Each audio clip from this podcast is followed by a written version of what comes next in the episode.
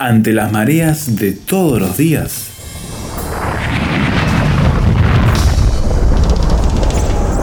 Llegamos a tierra firme.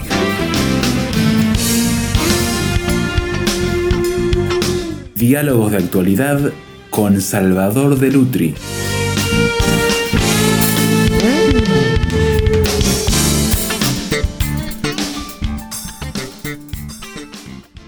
Volvemos a retomar el diálogo con Salvador de Lutri sobre un pintor que marcó época, nada menos que Caravaggio. Estamos en el barroco, Salvador, y hemos empezado a ver un cambio de época profundo en el arte que nos da un realismo único en todas sus obras. Sí, eh, Caravaggio fue eso lo que trajo.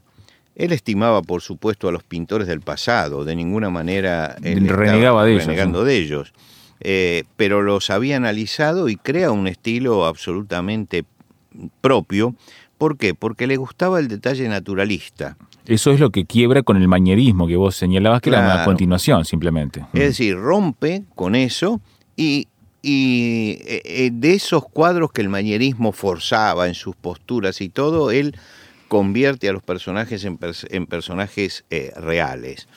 Eh, es muy interesante ver eh, todas sus obras y los problemas que tuvo. En el programa anterior hablábamos de los problemas que había tenido Caravaggio justamente cuando le dieron la capilla Contarelli y que tuvo que, que pintar a, a, Mateo, el evangelista San Mateo, hizo la vocación, el martirio y después tuvo problema con Mateo y el ángel, porque ese ya fue rechazado. No quiere decir que los otros cuadros fueron aceptados de buena gana.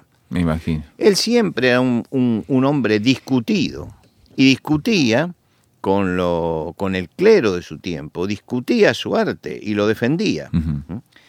Pero es indudable que tenía una forma de pintar que le era propia y que logra además forjar una escuela. ¿Por qué? Porque muchos que pintaban como manieristas empezaron a ser influenciados por Caravaggio. Y entonces hubo muchos pintores en Roma que empezaron a pintar al estilo de Caravaggio. Algunos con mucha influencia, otros con menos influencia, pero nadie podía ignorar que allí estaba Caravaggio. O sea, lo que vos estás diciendo es que los movimientos artísticos eh, también en este sentido precisan de alguien que los lidere arriesgadamente contra las convenciones aceptadas y eh, muy sustentadas por todas las élites del momento. Claro, siempre, siempre tiene que suceder eso, la ruptura. Alguien tiene que producir la ruptura. Y la ruptura es muy difícil de producir. Y esto ha pasado muchas veces en la historia, muchas veces. Cuando surgen estos grandes genios, ¿no? Que saturan una época. Así como Picasso en la pintura, satura el siglo XX. Y llega un momento que hubo muchos muchos pintores muy buenos, ¿no es cierto?, que eh, fueron abrumados por la presencia de Picasso. Y hoy vos vas a una eh, escuela de arte y todos quieren ir más allá de Picasso, ¿no? Porque no puede ser, desprenderse de eso. Pasa en la literatura. En la literatura latinoamericana, el gran problema que tiene la literatura norteamericana es la forma de escribir, por ejemplo, de Borges. Sí. ¿no? de esos de, García Márquez. Son los grandes monstruos que después cuesta mucho llegar a superarlo porque han hecho obras que marcaron una época. Y entonces ahora el que viene detrás, eh, en alguna medida, es hijo de él. ¿No? Hay muchos, muchos escritores, no lo vamos a mencionar porque pueden ofender, ¿no? que uno puede decir, escriben a la manera de. Claro y van forjando un estilo propio, porque no es que no tengan un estilo propio, pero uno ve la influencia de ese maestro hasta que llega alguien que produce una ruptura tal que entonces entramos en otra época. Eh, en ese sentido, yo creo que Caravaggio fue el hombre que produce la ruptura por la influencia que tuvo. En Roma, por ejemplo, no solamente tuvo problemas con, con el cuadro de Pedro, sino tuvo problemas con un cuadro grande que pintó porque le pidieron una muerte de la Virgen María. Uh, la muerte de la Virgen María. Bueno, indudablemente toda la iconografía anterior, por ejemplo la de Frangélico y toda su época, en la muerte de la Virgen María presentaban una muerte idílica, eh, con una paz tremenda en María. ¿Qué hizo o qué se le ocurrió hacer a, a Caravaggio? Sí. Dijo que es la muerte de una mujer que ya tiene cierta edad, ciertos años. Se ahogó una mujer en el Tíber y él fue a verla y tomó los apuntes. Las características que tiene el cuerpo. sí. Entonces Mm. pone a María con los pies desnudos, hinchado, tirada en la cama, hinchada por, por este, por, por la muerte. Sí. por- y una mujer absolutamente común y normal que ha muerto. A los pies está María Magdalena, que es una prostituta que él ya había retratado como María Magdalena anteriormente. Sí, sí. Y se cree que esta mujer que se ahogó en el Tíber era también una prostituta. Mm. Y después están todos los demás personajes. Cuando presentó el cuadro este, se armó un escándalo tremendo. Fue rechazado. No era eso lo que la gente veía, ¿no? Es lo, lo que la gente esperaba ver. Lo que la gente veía cuando eh, le hablaban de la muerte de María, no era eso.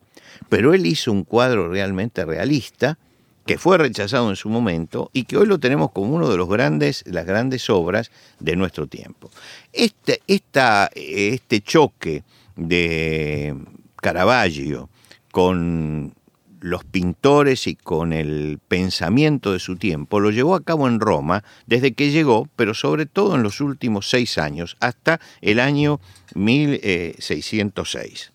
¿Qué pasó en el año 1606? Caravaggio estaba relacionado con el bajo fondo, con gente violenta, con gente de avería. No se sabe cómo fue, pero mató a un hombre en una reyerta. Dicen que lo hizo en defensa propia. Pero le pusieron precio a la cabeza de Caravaggio y tuvo que huir de Roma. ¿Dónde se fue? Se fue a Nápoles. Y en Nápoles vuelve a fulgir como pintor. Y estos son lo, eh, lo interesante de la época, ¿no? No lo iban a buscar a, A la otra ciudad, la sí. otra ciudad, ¿no?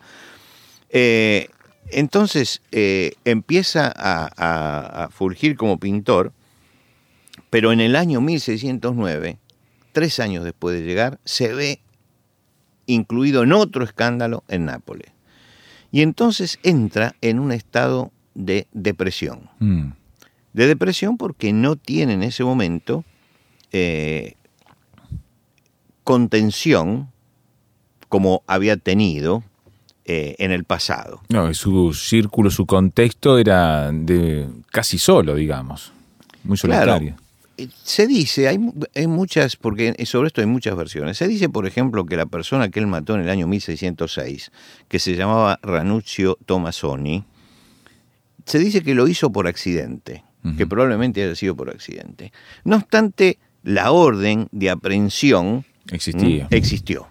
Y él huyó a Nápoles, lo que quiere decir que no tenía todas las pruebas como para demostrar que había sido un accidente o que había sido en defensa propia. En Nápoles, ¿qué pasó? Que lo empezaron a proteger los Colonna, la familia de los Colonna. Entonces se convirtió en una estrella de la pintura napolitana. Claro. Eh, en el tiempo que estuvo en Nápoles,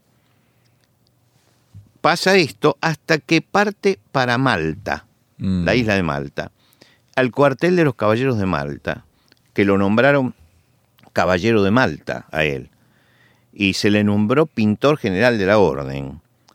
Y allí pintó la degollación de Juan Bautista y un retrato de quien era el gran maestre de la orden de Malta. Pero ¿qué pasó? Que hubo una riña y él estaba en el medio. Mm. Y fue expulsado de la orden. Así que donde iba Caravaggio había problemas y su carácter le jugaba una mala pasada. Sin embargo, este pintor nos ha legado cosas tremendamente importantes que han marcado una época. Ya seguimos aquí con Salvador conversando sobre él.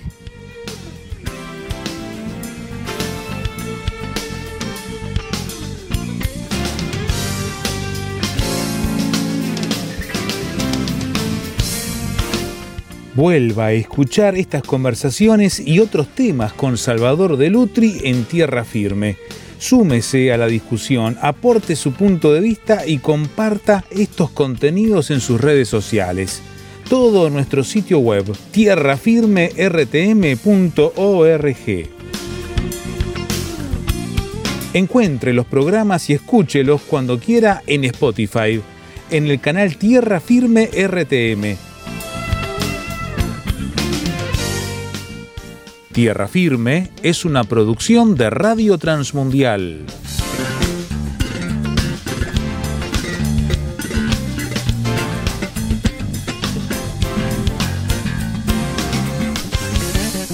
Dejamos a Caravaggio, Salvador, antes de la pausa, huyendo directamente hacia Malta, eh, huyendo de sus problemas, de sus diferentes dificultades de relacionamiento y de cómo concebía la vida en sociedad.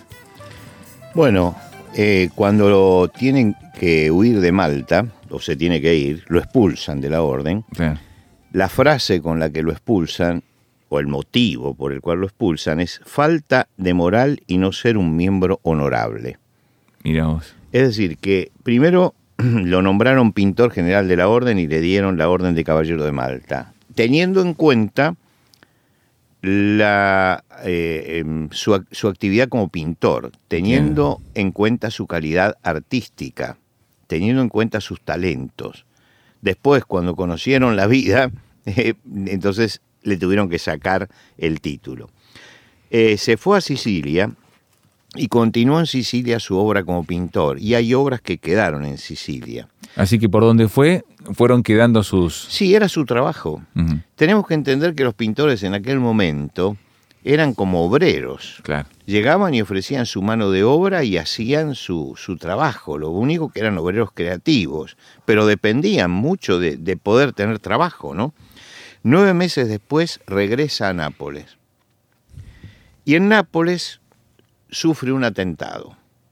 Ahora, ¿cómo en ese atentado lo dieron por muerto y lo desfiguraron? Mira. Ahora uno pregunta, ¿por qué sufrió este atentado? Bueno, porque dejaba cuentas pendientes en todos lados. Porque era un hombre de una vida eh, y totalmente irregular. Porque si no, ¿cómo va a sufrir este atentado? Y por más que se lo quiera explicar en alguna otra forma, cuando uno mira el panorama de la vida, se da cuenta que ha sido un hombre tremendo, violento, y que en todos lados donde iba terminaba mal. Eh, allí en Nápoles quedó desfigurado, pero siguió pintando, y pintó entonces Salomé sostiene la cabeza del Bautista, y David con la cabeza de Goliat. Y se nota ya en esta última parte de su vida que esa violencia empieza a aparecer en sus cuadros. ¿Por qué? Porque en Malta pintó la degollación de Juan el Bautista. Sí. Y acá pinta Salomé sosteniendo la cabeza del Bautista. David con la cabeza de Goliat. Impresionante. Son cuadros, son realmente impresionantes, son cuadros que nunca se habían pintado con el realismo con que, con que él lo pintó. Y por fin, en ese momento, obtiene el indulto de Roma.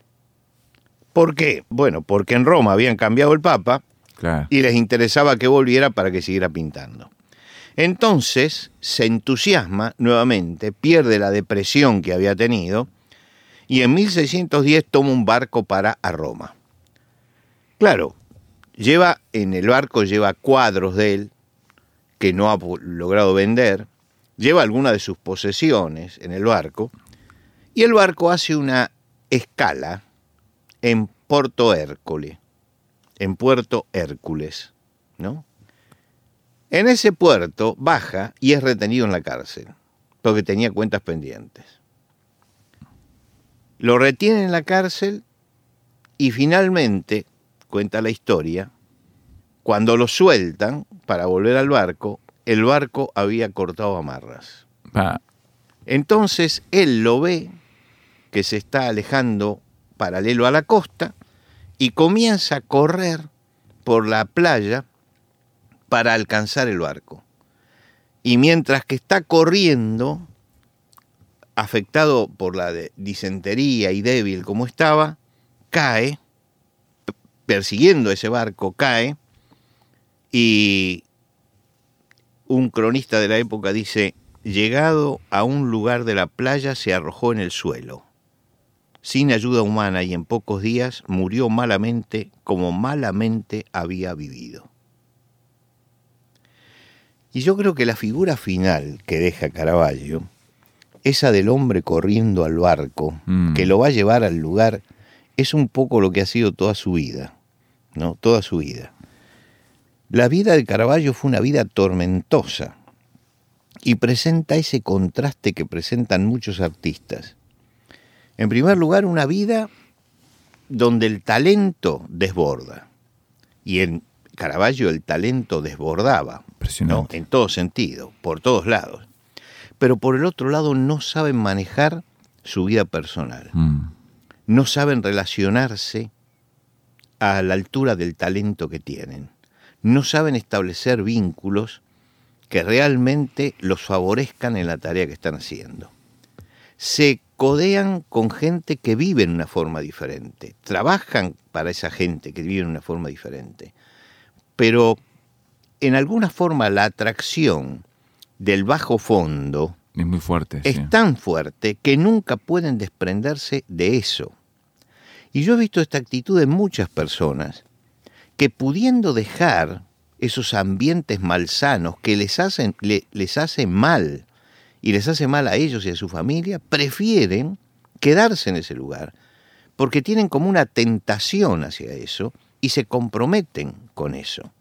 Caravaggio ganó mucho dinero, podía haber vivido en una forma diferente, podía haber salido de esas relaciones. Pero uno llega a la conclusión, después de leer toda la biografía de él, que a él le gustaban esas relaciones, le gustaba relacionarse con esa gente, le gustaba ser pendenciero, estaba siempre en problemas. Y entonces tenemos esas dos caras. Por un lado, el artista genial, que hace una renovación y corta justamente un vínculo o, o supera un- una etapa de la pintura con lo que hace y crea toda una nueva escuela detrás de él y por el otro lado una vida tan conflictiva como la que él tiene que nunca puede resolver sus problemas.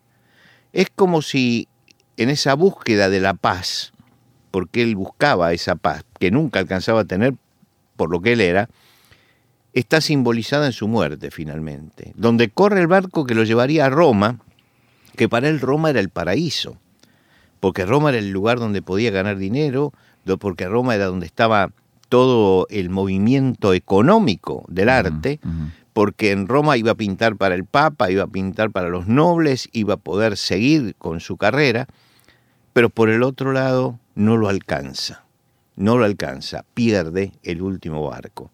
Y yo pensaba, viendo un poco la, la vida de, Caravaggio, cuánta gente hay que pierde el último barco ¿no? en su vida, porque nunca se ha dado cuenta en el devenir del tiempo de que la vida tiene un fin y que hay que prepararse para eso. ¿no? Y entonces cuando van buscando y va- van viviendo al margen de toda ley, al margen de todo principio divino, como si las leyes de Dios no, No sirvieran para nada. sirvieran o como las leyes de Dios no existieran. Y están viviendo los antivalores ¿m? y no se dan cuenta que han perdido los valores y que en el último momento de la vida son esos valores los que realmente sirven. O Los judíos tienen un viejo cuento muy interesante. Dice que un hombre era muy pobre, vivía con su esposa, la quería mucho su esposa, pero vivía en la pobreza. Y su esposa le dice un día, mira, hay una isla que está llena de diamantes. Si vas a esa isla y buscas los diamantes y los traes, nosotros podemos vivir mejor. Y él dijo, voy a ir a esa isla. Entonces la esposa fue y lo acompañó hasta el barco y le dijo, acordate que depende nuestro futuro de esto. Y se embarcó porque realmente amaba a su esposa. Y llegó a la isla y había diamantes por todas partes. Entonces empezó a juntar diamantes para llevárselo. Un día estaba juntando diamantes y ve que la gente de la isla no junta diamantes. Entonces les pregunta, ¿por qué no juntan diamantes? Y le dicen, no, porque aquí los diamantes no son importantes. Acá lo importante son las piedras. Las piedras son los que tienen verdadero valor. Y entonces este hombre dice, entonces yo estoy trabajando en vano, empieza a juntar piedras, piedras, piedras, piedras. Cuando tiene ya todo lleno, embala todo, toma un barco y vuelve a, a su casa. Y la mujer le dice, ¿trajiste los diamantes? No, dice, traje algo mucho mejor. Y abre y son piedras. Y ella le dice, pero estos son piedras, no tienen ningún valor. Y él llorando le dice, me convencieron en aquel lugar de que lo valioso eran las piedras y por eso perdí mi vida. A veces nos convencen de que los antivalores es lo que te beneficia. No seas honesto, no seas honrado, todos lo hacen. Y empezás a juntar piedras. Y finalmente te das cuenta, como se dio cuenta Caravaggio, que cuando llegas al final, lo que vale no son las piedras, son los diamantes. Pero que la sociedad te engañó y te dijo que lo que no tenía valor es lo realmente valioso. Y hoy estamos viviendo eso, una sociedad donde lo que no tiene valor se dice que es realmente valioso. Y muchos juntan piedra. Y cuando llegamos al final nos damos cuenta que las piedras no sirven, que teníamos que haber juntado diamantes. Por eso yo creo que el mensaje que podemos dejar al final de esta visión de la vida de Caravaggio es no juntemos piedras, juntemos diamantes, porque podemos terminar como terminó Caravaggio.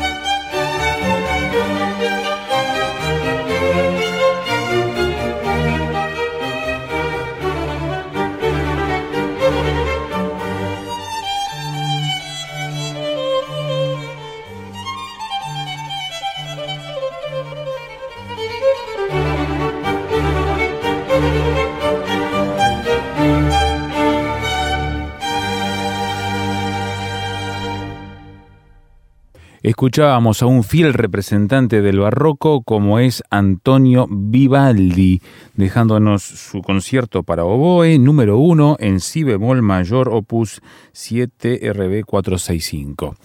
Necesitamos ahora saber su opinión de lo que ha escuchado en esta charla con Salvador de Lutri. Puede hacerlo por SMS o WhatsApp a este número, signo de más 598 91 610 610. Audio o texto, como prefiera, va de vuelta el número, signo de más 598 91 610 610. En internet, tierrafirmertm.org Allí podrá escuchar el audio, podrá descargarlo, podrá opinar y compartirlo. Tierrafirmertm.org y acceder a toda la biblioteca digital del programa, la conexión a las redes sociales y ponerse a punto con toda la comunidad que intercambiará opiniones con usted. Tierrafirmertm.org. También escúchenos y síganos en Spotify, donde estamos subiendo también con el nombre de Tierra Firme de RTM el canal que también también tiene nuestros audios en ese formato. Todo puede encontrarlo a partir de nuestro sitio web tierrafirmertm.org. Nosotros seguiremos con la serie de El Barroco, mirando otro representante desde el punto de vista artístico, el próximo encuentro, cuando anunciemos una vez más. Tierra Firme.